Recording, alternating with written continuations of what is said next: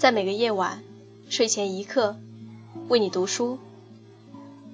你好，这里是蓝先生的风景，我是逝水。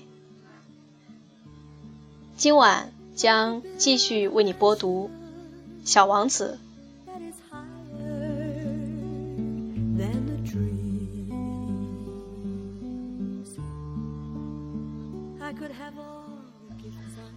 第十节，这颗星球附近还有三二五号、三二六号、三二七号、三二八号、三二九号和三三零号小行星。于是他开始拜访这些星球，好给自己找点事干，也好增长些见识。第一颗小行星上。住着一个国王。这个国王身穿紫红镶边白釉皮长袍，端坐在一张简朴而又气派庄严的王座上。哈，来了一个臣民！国王看见小王子，大声的叫了起来。可小王子觉得纳闷儿，他以前从没见过我。怎么会认识我呢？他不知道，对国王来说，世界是非常简单的，所有的人都是臣民。你走近点，让我好好看看你。国王说，他觉得非常骄傲，因为他终于成了某个人的国王。小王子朝四下里看看，想找个地方坐下来，可是整个星球都被那袭华丽的白釉皮长袍占满了，所以他只好站着。不过由于他太累了，就打了个哈欠。在国王面前打哈欠有违宫廷礼仪，国王对他说。我禁止你打哈欠。我没忍住，小王子歉疚地说：“我走了好长的路，一直没睡觉。”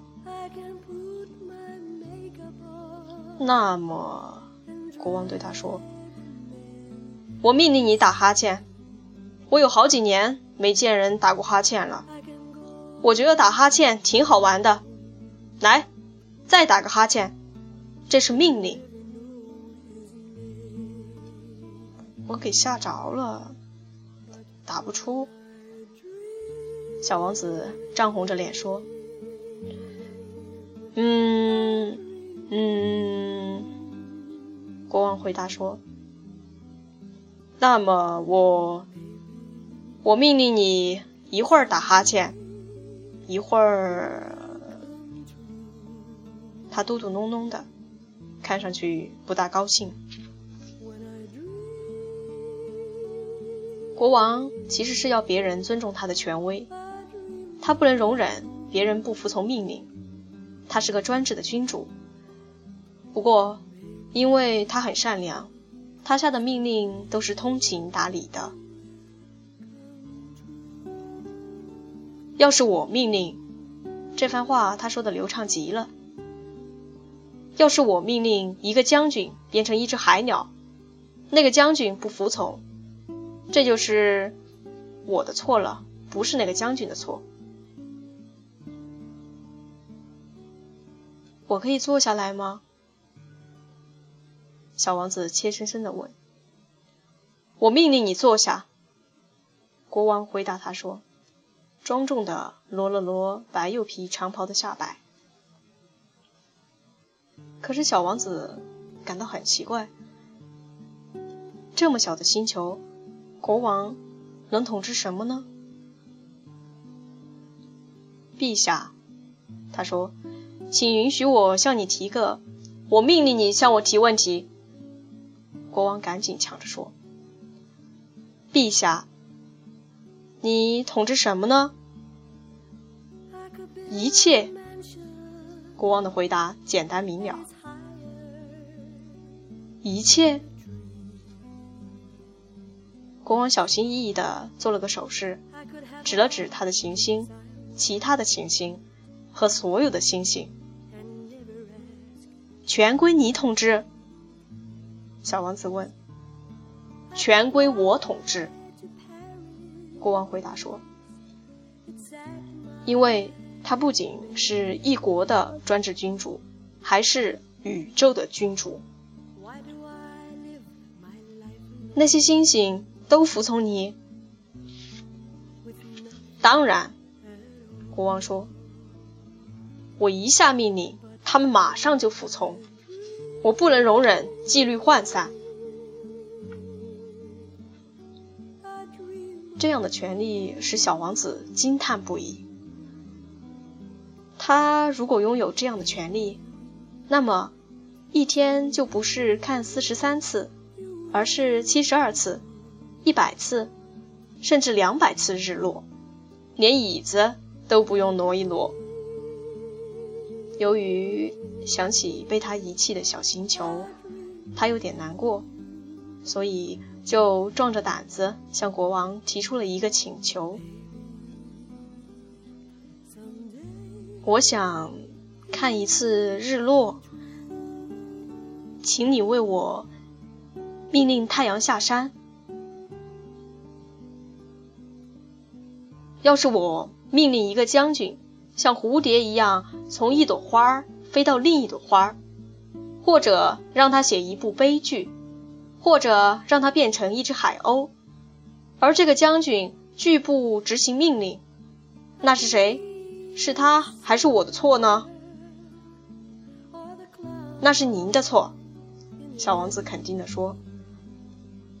正是如此，得让每个人去做他能做到的事情。国王接着说：“权威首先得建立在合理的基础上。如果你命令你的老百姓都去投海，他们就会造反。”我之所以有权让人服从，就是因为我的命令都是合情合理的。那么，我想看的日落呢？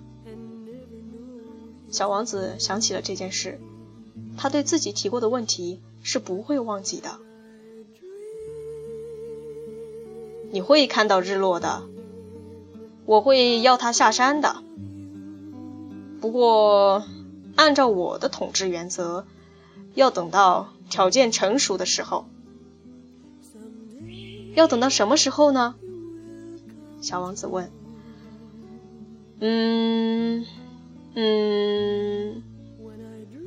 国王先翻看一本厚厚的历书，然后回答说：“嗯嗯，要等到。”大概，大概要等到今晚大概七点四十分，你会看见他乖乖的服从我的命令的。小王子打了个哈欠，看不到日落，让他感到挺遗憾的。再说，他也有有点腻烦了。我在这儿没什么事好做了，他对国王说：“我要走了。”别走，国王回答说：“他有了一个臣民，正骄傲着呢。”别走，我任命你当大臣。什么大臣？这个司法大臣。可是这儿没有人要审判呀，那可说不定。国王对他说：“我还没巡视过我的王国，我太老了，我没地方放马车，走路又累得慌。”哦，可是我已经看过了。”小王子说着。又朝这颗小行星的另一边瞥了一眼，那边也没有一个人啊。那你就审判你自己。国王对他说：“这是最难的，审判自己要比审判别人难得多。要是你能审判好自己，你就是个真正的智者。可我，小王子说，我在哪儿都可以审判自己呀，我不必留在这儿呀。嗯，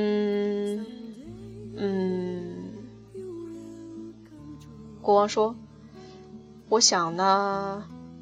在我的星球上是有只老耗子，夜里我听见它的声音。你可以审判这只老耗子，你可以不时判他死刑。这样啊，他的生命就取决于你的判决了。不过，这只耗子你得悠着点用啊。每次判决后，你得赦免他，因为。只有这么一只耗子，可我，小王子回答说：“我不喜欢判死刑，我想我还是得走。”不行，国王说：“整装待发的小王子不想让老国王难过。”陛下，如果想让命令立刻得到服从，那就不妨下一道合情合理的命令。比如说，陛下可以命令我在一分钟内离开此地。我觉得条件已经成熟。国王一声不吭，小王子起先有点犹豫，而后叹了口气，就启程了。我任命你当我的大使。这时国王赶紧喊道，他的神态庄严极了。这些大人真奇怪。小王子在旅途中自言自语地说。